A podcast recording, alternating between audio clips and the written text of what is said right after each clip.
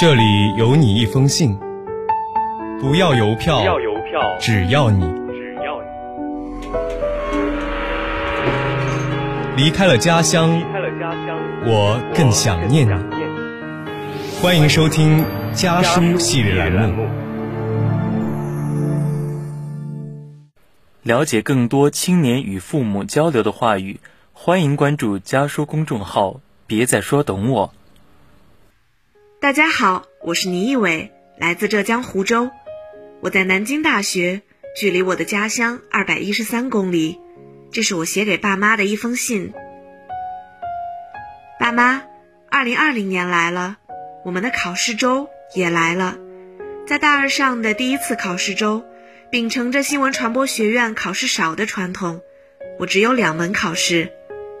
准备中国近现代史纲要考试前，我开始感冒、发烧，知识不过脑子，只是四分五裂，有一茬没一茬的在脑海中跳动。我无法控制自己的焦虑与恐惧，和朋友们抱怨，和你们哭诉，最终带着强行灌入的知识走上了考场。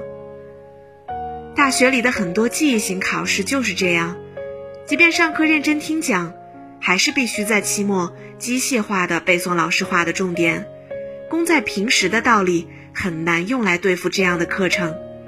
记忆力强、突击能力强的同学，往往在考试中拥有较大的优势。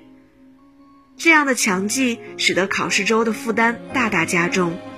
在考《中国近现代史纲要》的那天晚上，我只睡了四个小时，还是整个寝室睡得最多的。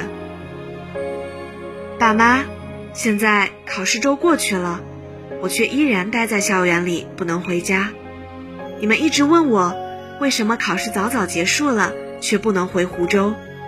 那是因为考试周结束了，我的期末季却还有很长的路要走。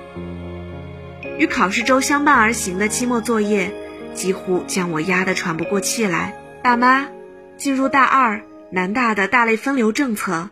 使得我们的课业压力不减反增，考试周内较少的考试，就意味着更多论文、作品形式的期末作业需要在期末季集中提交。需要背诵的闭卷考试虽然痛苦，但简单纯粹，只要肯付出，死记硬背就可以拿到相当不错的分数。相比而言，不以考试为最终考核形式的课程，反而需要投入更多的精力。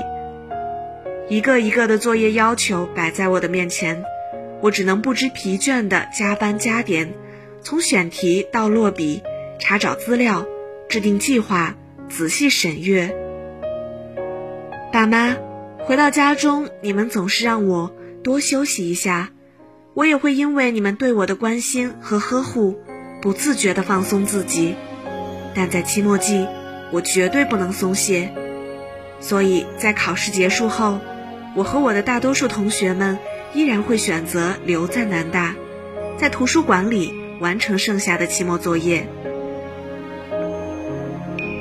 大学生的焦虑在期末季几乎像泛滥的洪水一样不可控制，考试的焦虑，作业的焦虑，即便是完成作业后，依然要被成绩的焦虑笼罩。这期间伴随着一直有的专业焦虑和未来焦虑。这时的大学校园几乎成了焦虑的集中营。爸妈，面对这些焦虑，我没办法和同龄人分享，害怕我们的焦虑互相传染，也无法和你们倾诉，因为你们或许并不理解，而且会为我担忧。我一直想找到自己的方式去直面焦虑。每当我觉得自己足够强大的时候，考试周。还是会被焦虑击溃，心态健康的度过期末季，对我来说几乎是一种奢望。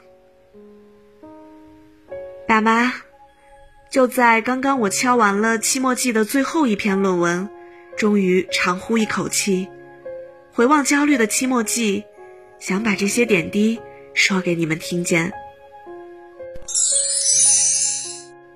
离家的路很短，回家的路却很长。本期家书栏目到这里就要和大家说再见了。下期将由我和我的小伙伴继续为大家带来关于家书的那些事儿。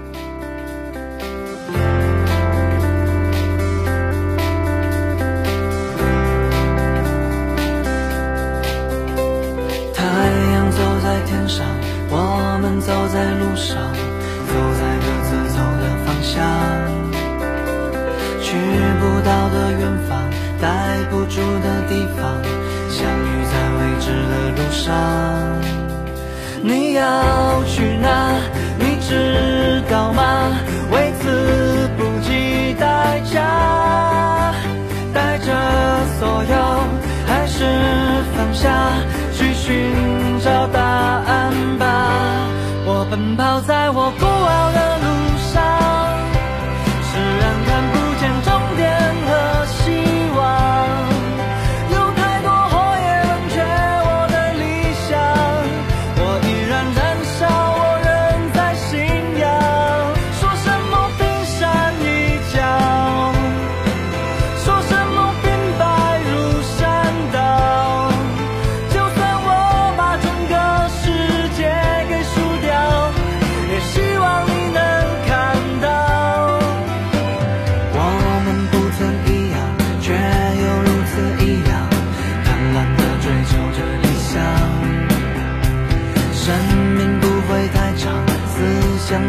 生长。